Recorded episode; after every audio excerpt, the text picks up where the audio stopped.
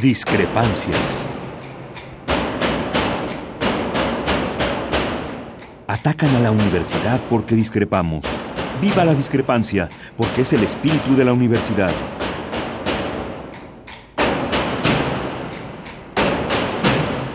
Martes de Discrepancias. Conduce Miguel Ángel Velázquez.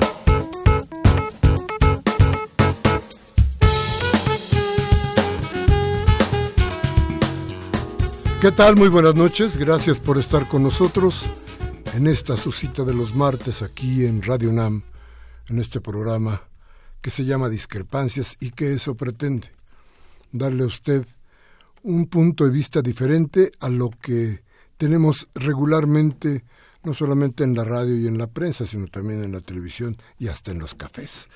Y la idea precisamente es buscar esto que le yo, un ángulo que le permita a usted hacer una reflexión sobre lo que está pasando en su entorno inmediatamente. Y fíjese usted qué cosa curiosa, hoy en estos momentos, hace unos 15 minutos, en algo así, habrá empezado ya el debate eh, de los candidatos a la gubernatura del Estado de México. Según las encuestas, quien debería estar en primer lugar es una maestra, Delfina Gómez, que pretende desde la posición de Morena ganar la gubernatura. Y yo quiero llamarle a usted la atención sobre el voto, porque quiero que, lo, que si lo hace y lo limite, tenga usted muy en cuenta lo que puede pasar. Porque hasta hoy, tal vez en ninguno de los de los contendientes, o tal vez solamente en Juan Cepeda, que estuvo aquí hace ocho días, podríamos ver la intención de un cambio real. La maestra, la maestra Delfina, no parece eh, tener más que una idea de alternancia, pero no de cambio. Y tiene usted que estar muy, muy claro en esto, porque yo sé que usted va a votar y quiere y busca que sea Andrés Manuel López Obrador quien gane la elección.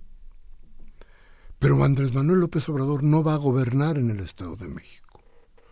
Quien va a gobernar es la maestra Delfina y vea usted qué está sucediendo ahí porque le repito, hasta hoy en lo que yo he visto parece que no existe una idea de cambio real. La alternancia, usted ya lo vio, acuérdese de Fox Acuérdese de Calderón. ¿Hubo cambio? ¿Lo sintió usted? Pues tal vez sí, nos fuimos más, más al fondo, nos hundimos más. La alternancia no fue el cambio, el cambio que se requería, el cambio que requerimos. Entonces, piense usted bien. Si va a emitir su voto, piense que tiene usted que ver con claridad hacia dónde se va a dirigir el Estado de México. Sí, muy bien, qué bueno. Qué bien que se vaya a romper estos ochenta y tantos, ochenta años de dominio priista en el Estado de México. Sí es bueno aerear para todos, pero no piense usted que va a venir el cambio. Asegúrese de que su voto va a ser, en el mejor de los casos o en el peor de ellos, por la alternancia, no por el cambio téngalo muy en cuenta y mire usted la oferta de los demás candidatos. Vea quiénes son y qué están haciendo. Mire de cerca qué está proponiendo el PAN, que ya ve usted que no propone mucho. Alega y alega y alega sin proponer más. El PRI que se deja llevar por la inercia y que solamente es un corcho en este mar de porquería electoral que nos heredaron gente como, claro, como Wonderberg que nos convirtió, ¿qué le diré?, en un gran mercado la elección, que le puso dinero a lo que en donde no había dinero, que le puso interés que no político al asunto la elección, Alcocer que hoy hoy hace un por ahí un escrito en el que advierte cuáles son los problemas de la democracia y se le olvida la compra del voto, que es parte de lo que ellos mismos ellos nos alimentaron y han alimentado.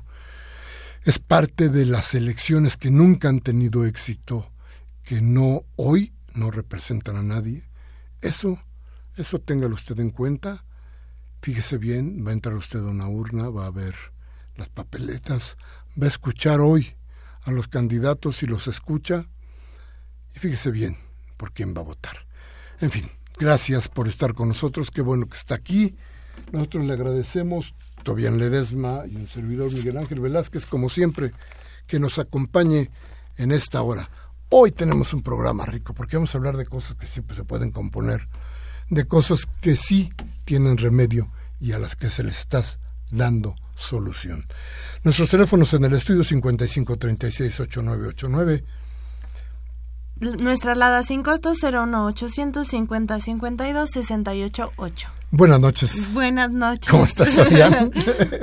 Se me olvidó el saludo, pero ya estamos aquí. No te preocupes, muy buenas noches. Un saludo a todas y todos nuestros radioescuchas. Bien, vamos al corte, regresamos con nuestro invitado.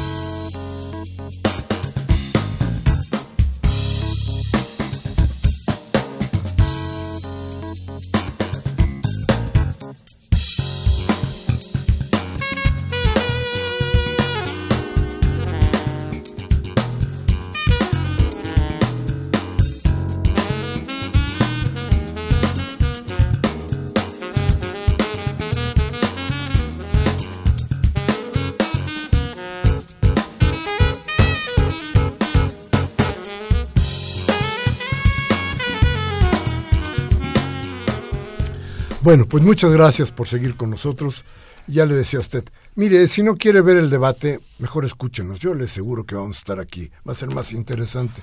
Lo demás ya lo conoce usted, pero si usted quiere enterarse de chismes y de quién se ensució los pies hoy con, con el lodo y quién no, y quién le hizo caras feas al otro, y eso, pues, ve usted esta cosa que es verdaderamente insoportable. Pero en fin, vamos a pedirle a Tobián, que nos diga quién es nuestro invitado y ya verá usted por qué está aquí. El día de hoy nos acompaña José Ramón Amieva, secretario de Desarrollo Social del Gobierno de la Ciudad de México. Bienvenido, José Ramón. Muchas gracias, Tobián. Muchas gracias, Miguel Ángel, por la oportunidad. No, hombre, eh, importante porque de repente nos enteramos de que en la Ciudad de México había mucha hambre, que hay una serie de, de instituciones que están atendiendo el problema y que en la Ciudad de México se está tratando de erradicar y lo están siguiendo agencias nacionales e internacionales para decirnos cuál es el rumbo y cómo va el asunto. Platícanos de esto. Pues eh, dentro de los esquemas de vulnerabilidad en todo el país, la, la pobreza que más duele es la pobreza alimentaria. Y es precisamente la falta de acceso de las personas a una alimentación adecuada en cuanto a contenido calórico y alcance nutricional o nutrimental.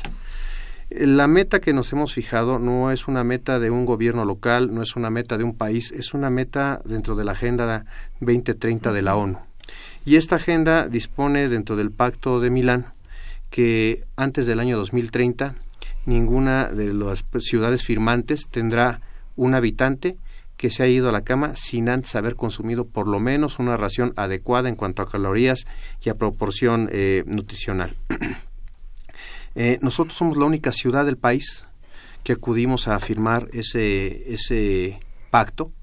Eh, pues obviamente somos gobiernos que representamos en un conjunto a 400 millones de personas y afortunadamente al año de, de suscribir ese pacto fuimos reconocidos por la FAO eh, como uno de los mejores sistemas alimentarios del mundo. Eh, todo esto fue gracias a un programa que nosotros retomamos, modificamos y potenciamos, que es el programa de comedores. Nosotros tenemos dos tipos de comedores, los comedores públicos, que son aquellos en donde la gente que no tiene ningún ningún este pues peso, no tiene ninguna cantidad monetaria para pagar su comida, acuden y pueden comer de manera completa y los comedores comunitarios que son aquellos eh, administrados por las vecinas, por los vecinos en su colonia y que eh, pues por un costo de 10 pesos tienen acceso todas las personas a una pues a una ración alimentaria adecuada. Fuimos reconocidos por ello, no solamente por el, pues el contenido de los menús que se sirven ahí, eh, no solamente porque eh, tenemos un esquema eh, que se traduce, por ejemplo, en un recetario en donde sabemos qué es lo que cuesta y cómo deben de prepararse los alimentos, donde estamos sustituyendo ya las proteínas animales por proteínas vegetales que vienen muchas de ellas de nuestra misma ciudad, como el amaranto, como el nopal, como el alga que también viene. Y este pues queremos llegar al 2018, es la meta del doctor Mancera, de llegar a 500 comedores con 50 mil raciones diarias. Así hemos sido reconocidos, estamos en una, en una, eh, pues digamos, en una dinámica mundial y una dinámica nacional nada alentadoras para poder erradicar el hambre, porque pues a nivel internacional vimos el cambio climático. El cambio climático cada vez altera más los ciclos de cosecha, y hay pues hay sitios en el mundo como Madagascar en donde se llevan varios años que no ha llovido, no se han producido alimentos, los hijos que tienen las personas que están ahorita habitando, los hijos que tienen las mujeres que habitan Madagascar, ya nacen con, con deficiencias pues, nutricionales eh, severas en el cabello, en las uñas, en, en, el desarrollo. Y es muy probable que esos niños cuando se conviertan en adultos, si sigue esto así, transmitan también todo ese tema de desnutrición a los que siguen. Entonces se está dando un comportamiento generacional. Eh, otro tema importante es que eh, los grandes corporativos, el 80% de los alimentos que se producen se producen en pequeñas granjas a nivel mundial pero el 20% que son los grandes corporativos alimentarios prácticamente abarcan el mercado, es decir, quienes producen los alimentos no tienen la facilidad de hacer llegar estos alimentos a quienes estamos en las ciudades y que lo necesitamos. Y pues a nivel nacional, ¿qué les puedo comentar? Este, tenemos ahorita una inflación que se está pronosticando que probablemente supere el 6%. Eh, a inicios, a inicios, por ejemplo, de 2015 andábamos con una con un pronóstico inflacionario del 2%. Ahorita ya superamos el 5%, podremos superar el 6%. Y la inflación es un ejercicio eh, negativo para el poder adquisitivo de las personas, es decir, aumentan eh, los, los, los, los, combustibles, aumentan los insumos para toda la industria alimentaria, aumenta el precio mismo de los productos y por un lado la gente disminuye su ingreso y por otro lado eh, se encarece más el, el poder pagar eh, pues eh, productos alimentarios que son tradicionales como el aguacate como el limón. O sea a veces este un kilo de aguacate llega a superar el salario mínimo. Es un escándalo hicimos un ejercicio muy interesante por eso decimos que tenemos que transitar de lo básico y de lo mínimo hacia el bienestar. Hablamos de lo básico por la canasta básica, hablamos de lo mínimo por el salario mínimo. Entonces referíamos, por ejemplo, cuánto costaría preparar un, un plato tradicional como pozole, como chilaquiles con pollo, para una familia de cuatro, de cuatro, este, de cuatro eh, habitantes, perdón, de cuatro integrantes. No da el salario mínimo y la canasta alimentaria no asegura los productos para tener acceso ni siquiera a nuestro sistema tradicional de alimentación. Entonces, eh, ¿qué es lo que hay que hacer? Reforzar los programas sociales en materia alimentaria, generar lo que ahora hemos denominado crecimiento social sostenido, que es involucrar programas sociales con participación del sector privado, con participación del sector académico y que les permitan un ingreso a las personas que viven en situación de vulnerabilidad. Iniciamos con las mujeres. Las mujeres, por ejemplo, tenemos mujeres que presentan varios grados de vulnerabilidad. Son mujeres en situación de pobreza, son mujeres que son cabeza de familia, es decir, ellas tienen que mantener a su familia, son mujeres víctimas de violencia y son mujeres que igual por tener un hijo demasiado jóvenes, que es un tema también que tenemos, este, no pudieron completar sus estudios. Hicimos sinergia con una instancia educativa que es la Escuela Bancaria y Comercial y con una Cámara Nacional que es la Cámara Nacional de la Industria Panificadora. Esta Cámara les enseña a desarrollar la actividad de elaborar pan y repostería. La Escuela Bancaria y Comercial les enseña a tener administración o tener cursos de administración de finanzas de negocio y finanzas personales. Y nosotros les acercamos todos los insumos para la elaboración del pan, desde hornos hasta los, los insumos de preparación, hasta por un año. ¿Cuál es nuestro reto? que esas mujeres ganen al mes más de seis mil pesos, que les permita sostener a su familia. ¿Qué es lo que les pedimos? Que lo que elaboren lo vendan entre su comunidad a un precio justo. Entonces es un círculo. Eh, acaban de salir los, las evaluaciones, los resultados de Coneval, eh, que es esta instancia federal que mide el, el esta instancia nacional que mide el impacto de las políticas públicas en materia de abatimiento de pobreza y verdaderamente la Ciudad de México va bien. Este, somos la primera ciudad con menor vulnerabilidad alimentaria, es decir, estamos en primer lugar en, cuanto a acceso a la alimentación.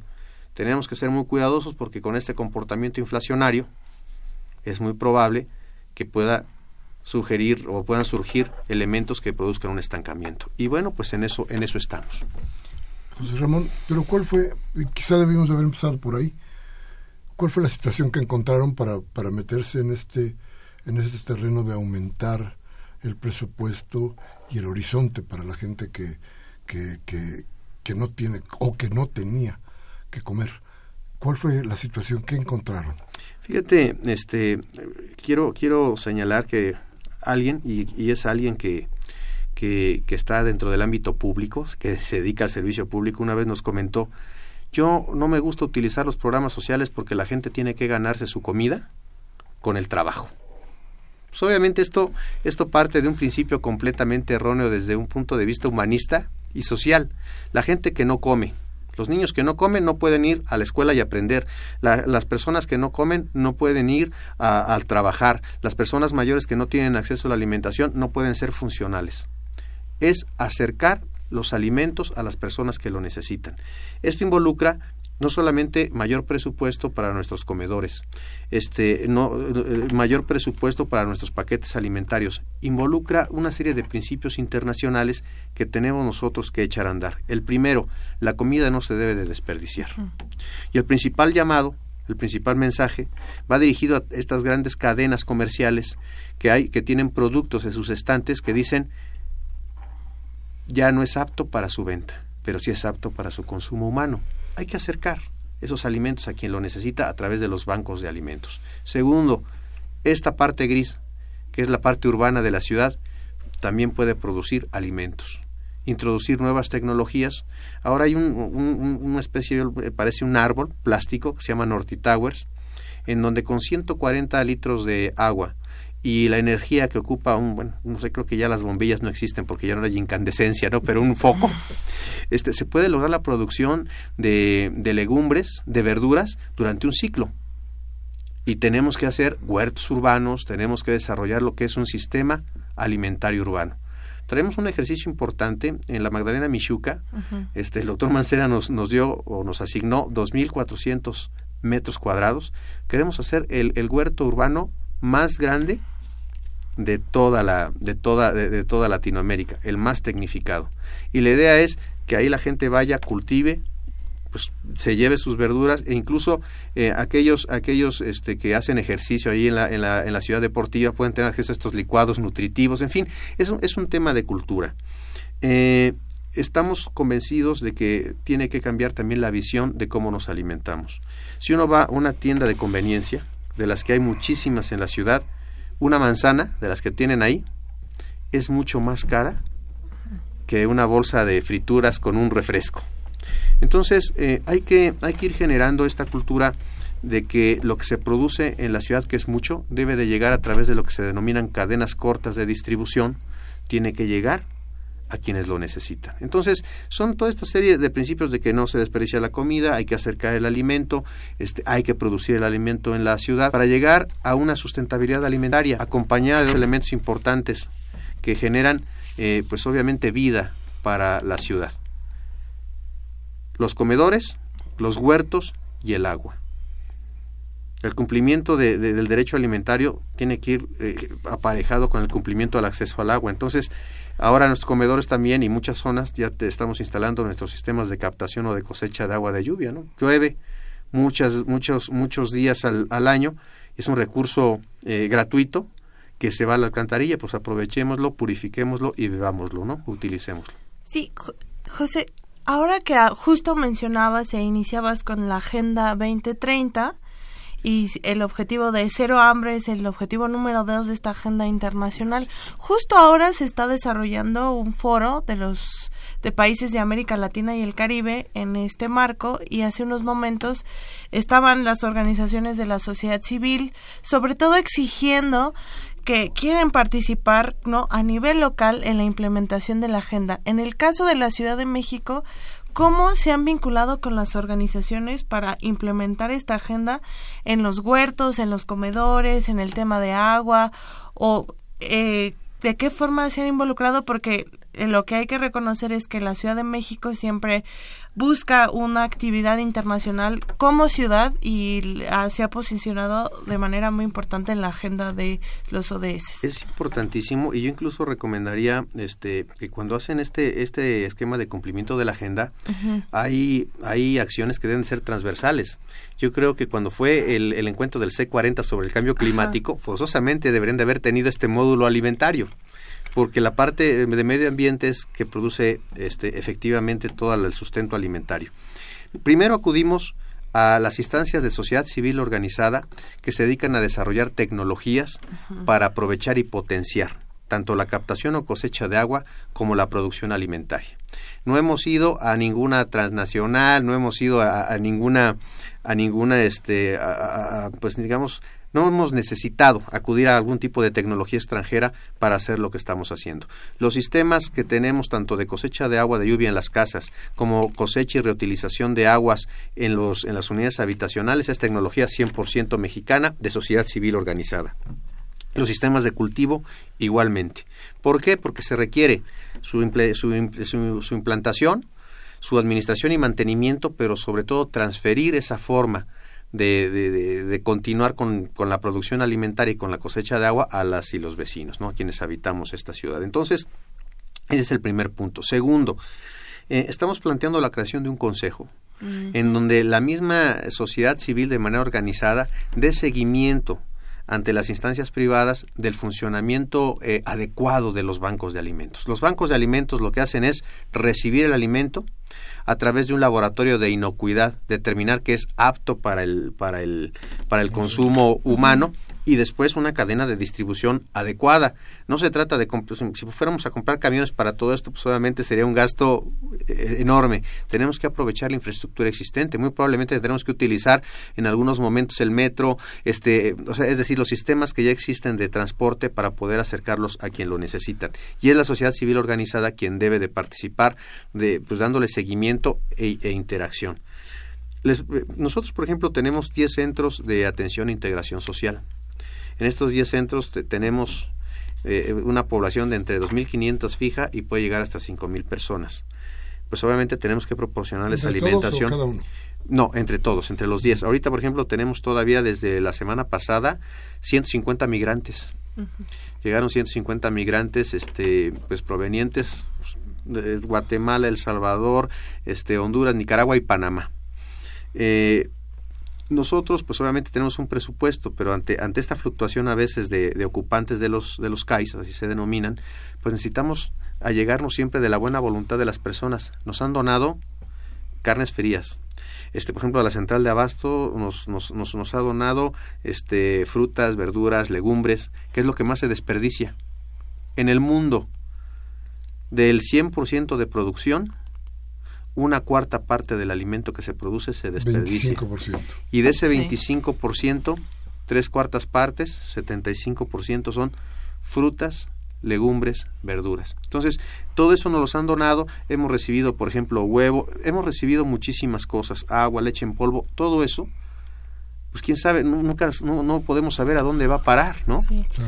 A través de un sistema de banco de alimentos y de laboratorio de inocuidad podemos hacerlo llegar a quien lo necesita. Y ahora vamos a, sacar, este, por ejemplo, en los recetarios que tenemos, nosotros hemos conjuntado más de 200 recetas en donde viene el, el, cuánto cuesta preparar. Porque muchas veces dicen, pues mire, usted tiene que comer esto y esto y esto, y van a surtirse al mercado, al tianguis, ¿no? Y dice, no me alcanza para comer bien. Tenemos que buscar opciones para poder aprovechar. Y vamos a, vamos a salir yo, este, de niño, uno de los platillos preferidos que me cocinaba mi mamá eran las quesadillas o las empanadas de cáscara de papa, por ejemplo, ¿no? La cáscara de papa y hay muchos alimentos que son ricos en, en, nutrientes que tenemos que volver a aprovechar y que, y que nos den este, pues, un, fuerza para, para poder continuar con nuestras actividades. Oiga, Ramón, ¿y no tienen, no tienen miedo de que, digo, hay una idea muy clara del, del gobierno federal de impedir que los derechos y que los programas sociales triunfen en la Ciudad de México. Y ponen cualquier clase de trabas, ponen cualquier pretexto enciman la ley sobre los programas para tratar de echarlos abajo. Este, no tienen miedo de que de que les corten presupuesto, que les ahorquen los programas. Digo, la campaña es fuerte, ¿no? Nuestro nuestro programa alimentario no recibe ni un solo peso del gobierno federal. Todos los esquemas, los principales programas sociales de la ciudad son con presupuesto local por eso lo cuidamos, porque el tema, el tema de las ayudas y de, bueno, más bien del cumplimiento de los derechos sociales es, es un tema de progresividad. No le puedes quitar a la gente que ya lo recibe, decir, te doy este año y el que viene no. Al contrario, hay que seguir dándole hasta que supera su situación de pobreza. Entonces, por eso todos nuestros todos nuestros programas sociales están perfectamente eh, eh, ubicados dentro del presupuesto local. Pero además hay algo que yo siempre he sostenido y de manera muy respetuosa porque nos a veces nos invitan a que a que de manera conjunta este, los programas sociales de, de, otras partes y los programas sociales de la Ciudad de México se vayan a entregar. Yo siempre he dicho que, que pues podemos ir juntos pero no revueltos. Yo de ninguna manera me opongo a que, a que se lleven a cabo los programas sociales de otras instancias. Lo que sí quiero que reconozcan, y no es un tema de presunción, es un tema de herencia y es un tema de trabajo, que los programas sociales en la ciudad son referentes para, para el país y para el mundo. Entonces, este, no se me hace, eh, eh, pues, digamos, coherente que tengamos que sumarnos a algo en donde ya lo hemos superado por mucho, ¿no? Entonces, vamos juntos, pero no revueltos. Claro. Vamos a ir a un, a un corte y vamos a regresar inmediatamente. Teléfono 55 36 8989. Nuestra alada sin costo 01 800 50 52 68 8. Nos quedan dos constituciones. Si usted quiere una, llámenos. Ya sabe usted que se las entregamos de volada. Vamos al corte.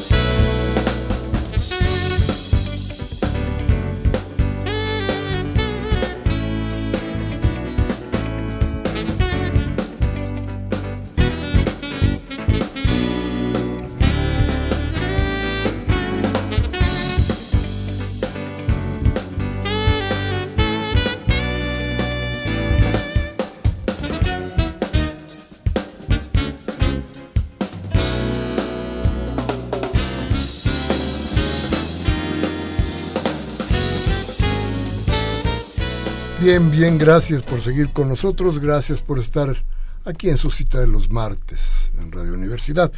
Repito, nuestros teléfonos 5536-8989. Nuestra alada sin costo 01800 5052 688. Estamos platicando con el secretario de Desarrollo Social del Gobierno del Distrito Federal, José Ramón Amieva, y, nos, y estamos hablando sobre uno de los programas, no sé, que, que tienen que darse porque, porque el hambre sí es desesperante, ¿no? Según datos internacionales, hay más de 795 millones de personas que viven, sufren hambre en el mundo y México es uno de los países que ha implementado esta agenda internacional desde el objetivo de desarrollo del milenio con y ahora con el objetivo 2 que es cero hambre en el mundo. Nos hemos eh, nos encontramos con experiencias en otros lugares del mundo que son verdaderamente eh, pues difíciles, duras, con personas en situación de vulnerabilidad, principalmente los niños. Y ahí conocimos la sopa de piedra. O sea, cuando yo pregunté qué era la sopa de piedras, pues son simplemente que ponen piedra a servir y lo toman como si fuera un líquido caliente parecido a un caldo. O niños que, por ejemplo, literalmente hacen pasteles de arena y los consumen para sentir una sensación de saciedad. Eh, es, es, un tema, el tema, el tema del hambre es que las personas coman y que coman de manera adecuada. Entonces, eh, y, ligarlo porque eh, se habla mucho de esta brecha de desigualdad. Y la brecha de desigualdad no es tanto en el ingreso. La, o sea, un ingreso debe de ser un ingreso justo, pero la brecha de desigualdad de derechos es lo más difícil en una sociedad. No podemos señalar que un niño o una niña que está ahorita naciendo en, un, en la ciudad tenga menos derechos que los que puede tener un niño o una niña en otra parte del mundo. Esa sí es una brecha difícil de superar. Yo te tengo una pregunta, justo hablando sobre cómo igualar las condiciones para acceso a una alimentación justa. En el constituyente discutíamos el tema del ingreso universal, ¿no? Fue uno de los debates más difíciles y que no quedó, quedó como el mínimo vital desde tu trabajo consideras que sí puede ser una forma viable para alcanzar esta igualdad alimentaria, sobre todo en la Ciudad de México, donde pues somos tan diversos y hay delegaciones que incluso han perdido su autonomía alimentaria justamente por esta mancha urbana que ha ido creciendo en la ciudad. Es indispensable. Eh, para superar cualquier situación de pobreza se tienen dos elementos los programas sociales, que son los que de manera inmediata deben de llegar, deben de apoyar para que superen esa vulnerabilidad y el ingreso.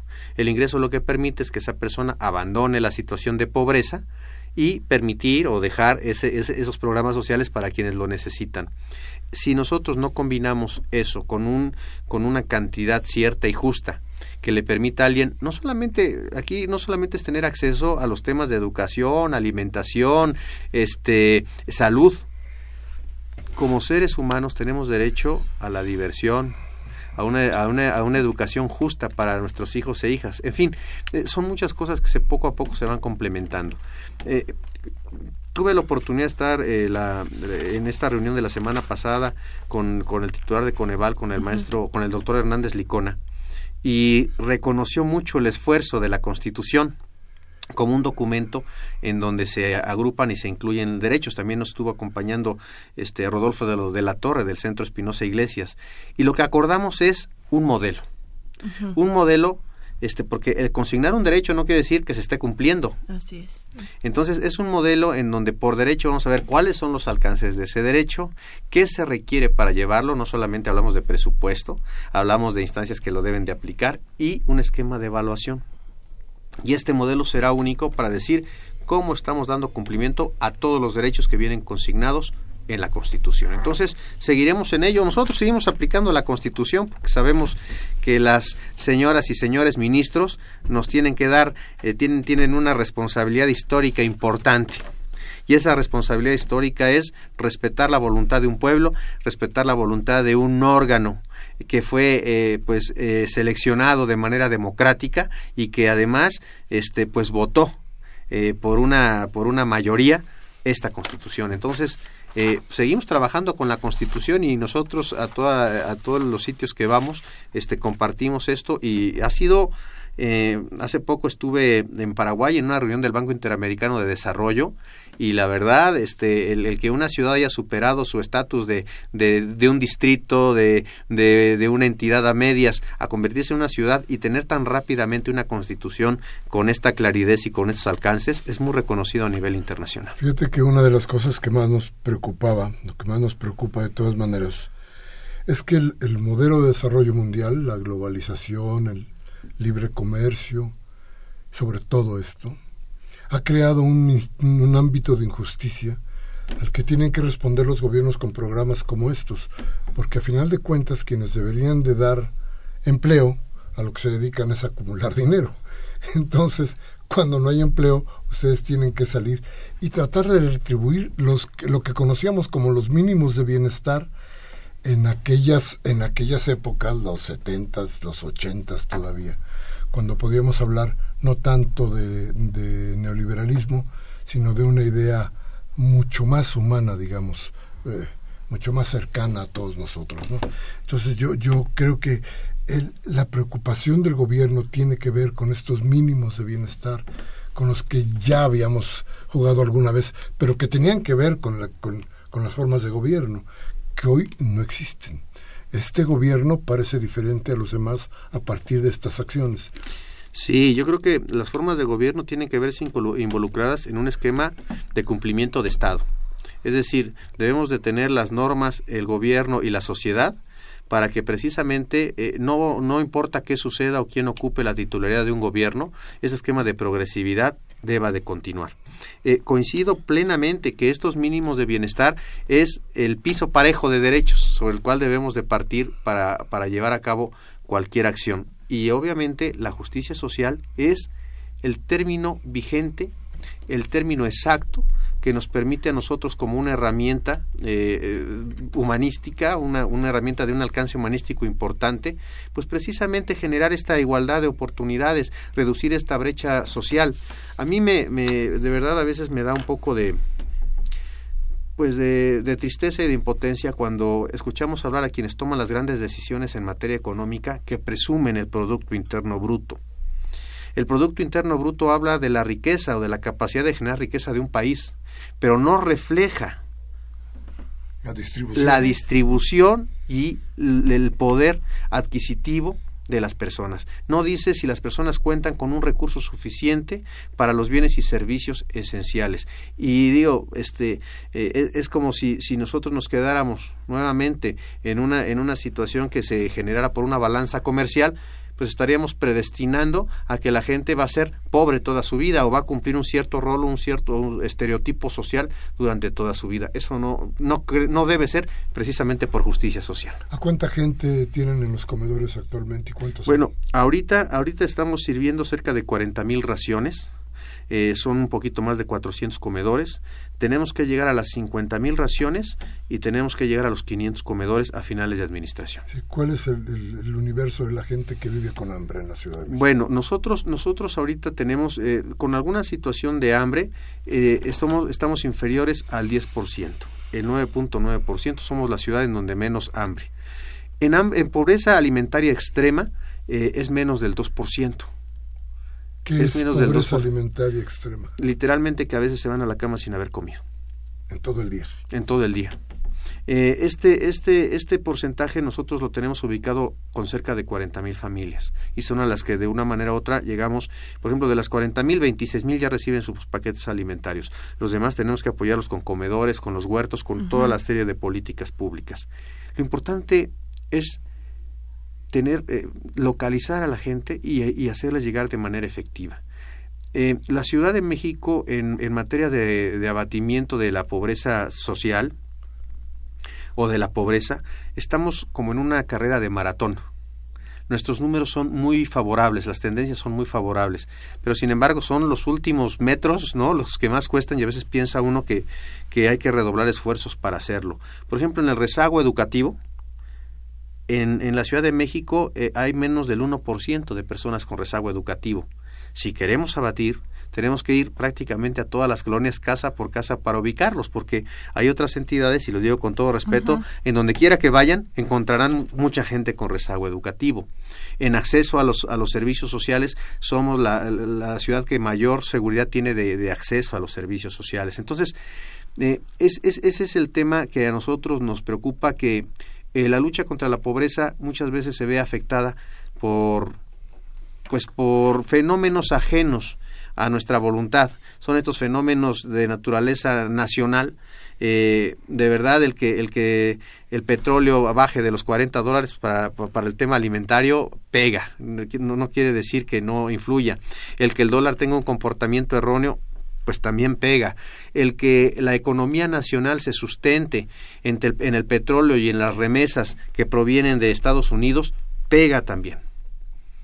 Entonces, todo eso se va reflejando siempre en, la capacidad diaria, porque aquí es una capacidad diaria de las personas de poder cumplir con, su, con el pago del transporte, con el pago alimentario, absolutamente con todo. Y eso lo que nos va, eh, pues genera una inercia de nuevos programas sociales que tenemos que hacerlos llegar. Por ejemplo, la educación es gratuita, pero hace la diferencia cómo van nuestros hijos e hijas a la escuela. Claro. Si no les damos útiles y uniformes, pues es muy complejo, ¿no? Si los niños no cuentan con, con, su, con su evaluación auditiva y, de vista, pues también cuenta. Entonces, ese, ese es el esquema de no solamente tener cuatro o cinco factores de medición o de evaluación de la pobreza. Tenemos que generarlo de manera integral. ¿Qué, qué, qué tan deficitarios somos en la producción de alimentos en el DF? Bueno, nosotros, nosotros dependemos obviamente de alimentos del interior de la República en su mayoría. Tenemos seis delegaciones o seis demarcaciones con vocación rural todavía. Aquí, eh, de verdad, el, amaranto, el nopal, la trucha, este, el procesamiento de, un tipo de alga que viene, o sea, todavía se da, todavía hay lecherías. Bueno, más bien todavía hay ranchos que producen leche, porque lecherías también hay, ¿no? Entonces, pero, pero sí dependemos mucho de los productos que llegan. Este, yo recuerdo el doctor Mancera cuando hubo esta crisis de limón, hace algunos meses, eh, tuvo que intervenir directamente ante la central de abasto y, decir, a ver, señores, este, introductores de limón, me van a respetar hasta aquí el precio, porque si no, un tema de especulación, pues verdaderamente daña, ¿no? Y, reitero, son productos este, cotidianos, diarios. Entonces, eso es algo que el huevo, por ejemplo, entonces, eso es algo que, que, nosotros traemos mucho del interior de la República, pero que poco a poco tenemos también que irnos abasteciendo de lo que se produce en la ciudad. Yo creía que la Rectoría del Estado en cuestiones eh, económicas ya no existía en este país. Qué bueno que... pues yo, yo creo que más que más que rectoría a veces un poco el desat... Bueno, aquí fue el, el, el, acuerdo no con las con, con, los productores. La verdad no, no hubo ninguna amenaza todo fue en buenos términos. Justo y, más lo que te quería preguntar ¿Hasta dónde es el alcance del gobierno de la Ciudad de México frente a estos factores externos de, que además América Latina somos de las regiones más desiguales del mundo, ¿no? La distribución de la riqueza es brutal y, el caso mexicano pues no es una excepción. Y entonces, ¿cómo es que desde la Ciudad de México enfrentan estos factores externos comprometiéndose pues a cumplir desde incluso agendas internacionales? Sí, eh, nosotros por ejemplo, si hablábamos de una brecha de ingresos, eh, por ejemplo, en la delegación este Miguel Hidalgo tenemos al tercer o cuarto, no sé, hombre más rico del mundo y podemos tener en la delegación Iztapalapa a alguien que percibe menos del salario mínimo. Entonces, una brecha de ingreso es enorme. Por eso tenemos que volver al tema de las brechas sociales y ese es el cumplimiento de derechos. Existen este, e, e, estas situaciones, señala Miguel Ángel, o sea, ¿qué necesita una persona para estar en un estado de bienestar? De poder, poder desarrollarse con plenitud y cómo asegurarle el ingreso para que pueda él continuar con ese cumplimiento de, derechos. Entonces, eh, obviamente, reitero, alimentación, salud, acceso a servicios de vivienda, acceso a vivienda, este es lo importante eh, en un primer término. Y después se van sumando a llegar eh, derecho de, al agua, el agua en cantidad y en calidad suficiente, este, el derecho a un medio ambiente sano, el derecho a la movilidad. Se van sumando todos estos derechos que están consignados en la Constitución para poder llegar a un estado de bienestar. Y un estado de bienestar es un desarrollo pleno de todas y todos los que habitamos una ciudad. Que de repente parece utópico. Déjanos ir a un a un corte y vamos a regresar. Nuestros teléfonos 55 36 8989. Nuestra alada sin costo 01800 50 52 688. Estamos platicando con el secretario de Desarrollo Social, José Ramón Amiela. Vamos al corte.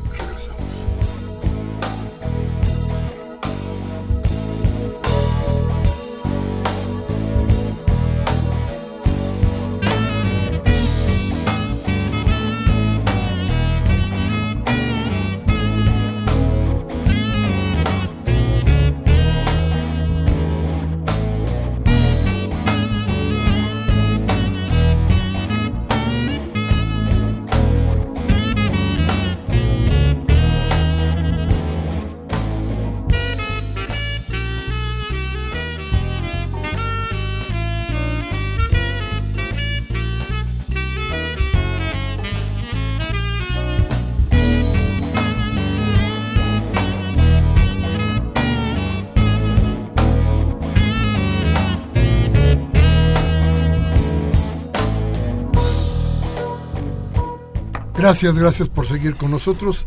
Qué bueno que está aquí y qué bueno que está también el secretario de Desarrollo Social, que, bueno, nos hace tener la esperanza de, de poder sentir que, que de pronto tenemos gobiernos que nos pueden echar la mano en cosas tan importantes y tan necesarias como la alimentación o como los mínimos de bienestar de los que ya hablábamos y que se requieren, decía José, José Ramón hace un momento, para tener un desarrollo pleno. Esta ciudad y este país lo merecen. Final de cuentas, enterarnos de cómo está la provincia en todas partes, en casi todos los estados, es tan doloroso, es tan terrible que, que bueno, nos planteamos aunque digan lo que digan los grandes teóricos que no tienen hambre y que dicen que el hambre no produce violencia, aquí, de alguna u otra manera, estas son vacunas para que la violencia no florezca como si lo podemos llamar así, como ha sucedido en todo el país. ¿No te parece, José Ramón? Sí, efectivamente, el hambre además produce enfermedad y produce muerte. Claro. José Ramón, yo tengo, en cuanto a los grupos específicos, ya nos comentabas un poco con mujeres, sin embargo hablábamos de Coneval y los resultados arrojan que son las y los niños, ¿no? en que se encuentran en mayor situación de pobreza y pobreza extrema. ¿Aquí en la ciudad están haciendo algún trabajo específico? Sí, fíjate que de acuerdo al comportamiento que se tiene, que también es muchas veces ajeno a nosotros, este año eh, hemos salido con dos programas que pues eh, sin no sin presupuesto nuevo utilizando los recursos que ya teníamos estamos atendiendo el primero es el de los migrantes y el segundo es eh, de niños y niñas pero es un grupo altamente vulnerable que son los niños y niñas que se encuentran en la calle. Me refiero a esos niños y niñas que están en un crucero, que a veces pasan cientos de vehículos y parece que no existieran, algunos les dan una moneda, este, hacemos como que no existen. Hace algunos meses me parece que fue en, en, en, eh, circuito interior y viaducto, una nenita de seis años fue atropellada porque estaba pidiendo este pues dinero. Cuando nosotros llegamos ahí nos dimos cuenta de que además esa niñita de, de, seis años estaba acompañada por la hermanita de diez que también estaba pidiendo y por la mamá eran unas personas de, que venían del Estado de México y que eh, habían hecho de eso una costumbre cotidiana. Lo comentamos con el jefe de gobierno, él nos llamó y a partir del día de mañana vamos a salir a todos los cruceros, a todas las calles, bajo un programa que se llama Niños y Niñas fuera de peligro. Un niño que está en la calle y que no está con un motivo de juego en un sitio cuidado, está eh, susceptible a perder oportunidades de educación, de diversión, de salud. Es decir, no, no, podríamos hablar del cumplimiento de los 10 derechos por la infancia de la UNICEF pero además está expuesto a peligros de violencia, abuso sexual y, explotación. Y perder la, vida, como bien lo dices, Miguel Ángel. Entonces, vamos a llegar eh, estamos trabajando con Locatel y aquí pedimos a todos sus radioescuchas que cuando si ven eh, en algún sitio, nosotros ya tenemos ubicados los cruceros principales, pero si ven algún niño o una niña que están ahí en, situaciones de explotación, nos llamen este a Locatel al 5658-1111. Locatel de inmediato nos da aviso, acudimos con una brigada y no se trata de quitarle los niños a los papás. O sea, nosotros no tenemos esas facultades ni queremos hacerlas. Va a ir incluso a la Comisión de Derechos Humanos con nosotros. Vamos a llegar a hablar con, con las personas que están y decirles que sus hijos no pueden estar en la calle, que nos permitan que de manera segura sean trasladados a los espacios que ya tenemos habilitados, que estén con nosotros y si gustan en la noche se los devolvemos. Si gustan el fin de semana, pueden estar con sus papás. O sea, no los vamos a quitar de la, tutela, de la protección de los padres. Lo que los vamos a hacer es que no pueden estar en la calle es muy importante que aclares eso porque justamente muchas organizaciones de infancia, ¿no? De derechos de infancia, temen mucho luego estas políticas porque separan a las familias y también eso puede generar situaciones de estrés y eh, separación familiar, pero si este programa no eh, lo contempla de manera específica es muy importante. Sí, el, tema del derecho superior del niño y de la niña refiere que los que los niños deben de estar en un entorno familiar, no hay que separarlos. Incluso cuando no tienen un entorno familiar, no es lo, lo, lo ideal que estén en un albergue, deberían estar en hogares sustitutos Pero aquí lo que estamos haciendo es hablar con los padres. El vehículo que vamos a llevar está perfectamente habilitado, los vehículos que vamos a utilizar. En cada vehículo va una trabajadora social, una psicóloga, una abogada. Este, se habla con los padres, se hace perfectamente el traslado en condiciones de seguridad. Están con nosotros durante el día nos, este, nos va a permitir inscribirlos a alguna escuela, este, nos va a permitir darles de comer adecuadamente, que jueguen, que disfruten su niñez. ¿Y dónde los van a meter? Eh? Tenemos, tenemos un sitio especial en, en un centro de atención e integración social. Un ¿Cuántos, ¿Cuántos más o menos calculan que hay? Yo creo que en, una primera etapa podemos, eh, eh, más o menos tenemos considerados hasta 50 niños. Hasta 50 niños. Una población muy pequeña, ¿no? Este, pues, pues es que mucha gente es, cruceros. Sí, eh, eh, eh, por eso necesitamos precisamente el apoyo de la ciudadanía para que nos vayan ayudando a ubicar en dónde se está generando este, este tema. Bien, difícil entender que los gobiernos tienen un lado humano. Difícil entenderlo cuando de lo único que sabemos es de los gobernadores que se roban la lana de usted y la mía, que deberían, deberían de darles menos de comer a los gobernadores para que tuvieran deficiencia en la uña, ¿no? Decías, por ahí, pues, Ramón. Que se les quiebre la uña. Que se les quiebre la uña para que no la metan tan duro. Pero bueno, entonces la idea, qué difícil de pronto enfrentar o darnos cuenta de que existe en serio toda una idea humana dentro de los gobiernos, qué difícil entender que existe la posibilidad de la protección de los programas sociales hacia poblaciones muy vulnerables, como en el caso de los niños de la calle. Qué difícil entender que los gobiernos tienen también otra misión, la de ayudarnos a todos nosotros. Vamos a ir a un corte y vamos a regresar, desde luego, con sus llamadas, con su voz, que es lo más importante de este programa. Vamos al corte.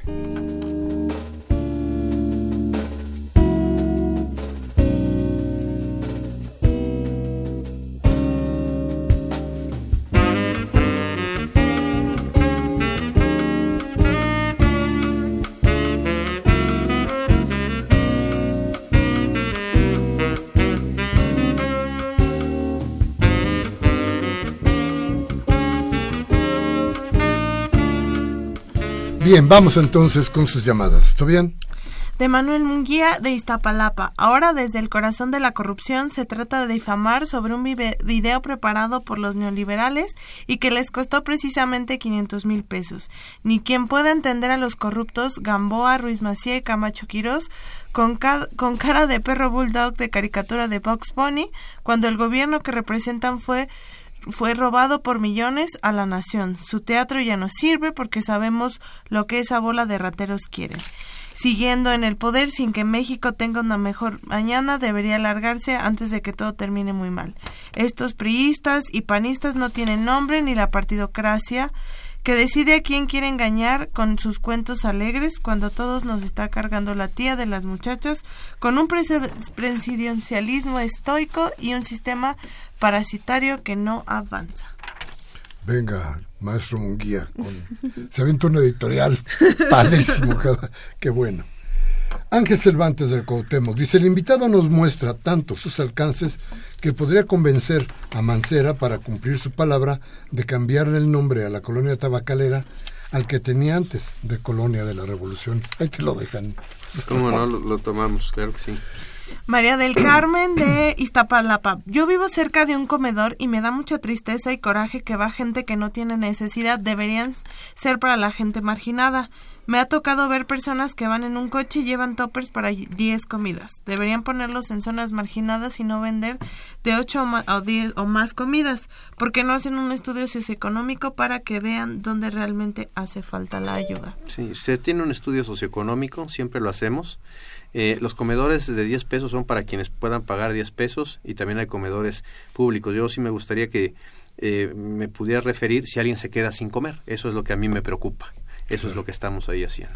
Rosa María de Cuauhtémoc, que, que inspeccionen, dice, los comedores de la Gustavo Madero, porque escuché que dan comida rezagada. Incluso los encargados se llevan la mejor y dejan las obras. Que vayan a revisar con frecuencia todos los comedores. Claro que sí lo van a hacer. La señora de la Pérez de Miguel Hidalgo, no solamente necesitamos alimento, habemos muchos adultos mayores que necesitamos asilos porque los privados son muy costosos. Necesitamos cuotas accesibles para lo que no tenemos recursos amplios. Dice Augusto Orguín de Coyoacán, el sábado comentó el director de Radio UNAM, al verlo en persona, que el programa Primer Movimiento sería televisado próximamente. Así que, ¿cuál es la posibilidad de que el mejor programa de crítica de esa pase de esa forma? ¿Qué debemos hacer los radioescuchas para que esto ocurra? Para que los escuchemos y veamos también este programa. Discrepancias. ¡Ole, don Augusto! Ay, igual para don Augusto. Gracias, don Augusto. Elena García de Azcapotzalco. Es decepcionante que el señor Miguel Ángel invite a tanto palero del jefe de gobierno, porque para eso está hablando, lo que se está hablando es pura mentira. Vergüenza sería que no les dieran de comer, porque con los impuestos que pagamos es para que el pueblo viva diferente. Dice Sofía Fernández, Mancera no funciona como funcionario público. Además, ¿por qué hace obras en reforma? Con el, el Metrobús solo quedaron dos carriles. No respeta a los ciudadanos, arruina las calles, tiene estrechitis. Mancera la hoguera, Sofía Fernández. René Gutiérrez de Gustavo Amadero. El limón Hoy en día está a 50 pesos el kilogramo. La crisis del limón existe y está urgente. Siempre cuando algún funcionario habla en medios, menciona a su jefe de hablar de del doctor Mancera que el funcionario no hable por sí mismo. Dice Karen Dam de Miguel Hidalgo lo que sea de cada quien, pero desde que nos empezó a gobernar el PRD nos ha ido mejor, sobre todo con el programa alimentario, además de otros programas sociales. saludos y felicitaciones. Muchas gracias, doña Karen. Francisco Javier Márquez de Coajimalpa, Juan Cepeda tiene buenas propuestas y parece ser una persona honesta, pero tiene un inconveniente, que respira aire con partículas de los chuchos. bueno, Jaime Rojas de Magdalena Contreras dice, a los tianguis del Estado de México se lo están llevando como lo hacía Rosario Robles, en bola para apoyar a Del Mazo. Los hacen pasar por priistas. Y Gabriel Campos de Benito Juárez, ¿no se han dado cuenta ustedes el anuncio publicitario mediocre mediático del INE donde varias personas comentan que se sienten orgullosos de ser mexicanos? En lo personal, sabrán lo impagable de deuda que tenemos en el exterior, no hay dinero para el campo, tampoco para los periodistas en los estados, el exagerado presupuesto del hangar presidencial renovado, igual que el aeropuerto. Subió el presupuesto más de lo debido y vale la pena gritar, me siento orgulloso de ser mexicano con esos casos ya mencionados. ¿Qué nos pasa? ¿En qué país vivimos? Everardo López de Coyacán me dice que la fascista ley llamada Seguridad Interior que Donald Trump pretende sacar en el, en el Congreso, aun cuando lograba pasar, se contrapone con la Carta Internacional de Derechos Humanos, dado que la ley nacional puede estar por, dice dado que ninguna ley nacional puede estar por encima de dicho ordenamiento, por lo cual es ilegal. ¿Qué opina al respecto? Vamos a hacer un programa sobre el asunto. Rubén Pinto, muchas gracias. Eh, lo de la maestra Delfina está en el ahorita en el debate. Ya la acusaron de haber descontado el 10% del salario de sus trabajadores en el tal debate. Y la señora Velázquez, qué bonito apellido, señora, de Lindavista, dice que necesita saber un poco más de la biografía de los contendientes hoy en el debate. Lo haremos desde luego con todo gusto. Se nos acabó el tiempo. Muchas gracias, José Ramón. Qué bueno que estuviste con nosotros. Qué bueno que vengas y qué bueno que nos enteres de lo que se está haciendo bien porque hay otras cosas que salen. Todavía Miguel Ángel, yo les agradezco la oportunidad. Este, los que venimos aquí venimos representando un equipo, somos un equipo y somos un equipo de Miguel Ángel Mancera. Por él votaron y por él estamos trabajando, por él cobramos y por él tenemos que venir a decir en qué se emplean sus impuestos. Los impuestos son dinero del pueblo para acciones sociales y aquí estaremos con todo gusto. Gracias, gracias, Tobián. Gracias a usted que estuvo con nosotros y Humberto Sánchez Casterjón estuvo hoy en los controles técnicos, Roberto Hernández y Mariana Malagón. En la asistencia de producción, Baltasar Domínguez en la producción, su servidor Miguel Ángel Velázquez, que les pide como siempre, si este programa les ha servido de algo, por favor, tómese un café mañana con sus amigos, platique de lo que aquí hablamos, reflexione. Pero si no tiene ganas de pensar, la democracia le da alternativas. Cámbiale al Televisa, a Radio Fórmula o a MBS para que le destruyan la conciencia. Hasta la próxima.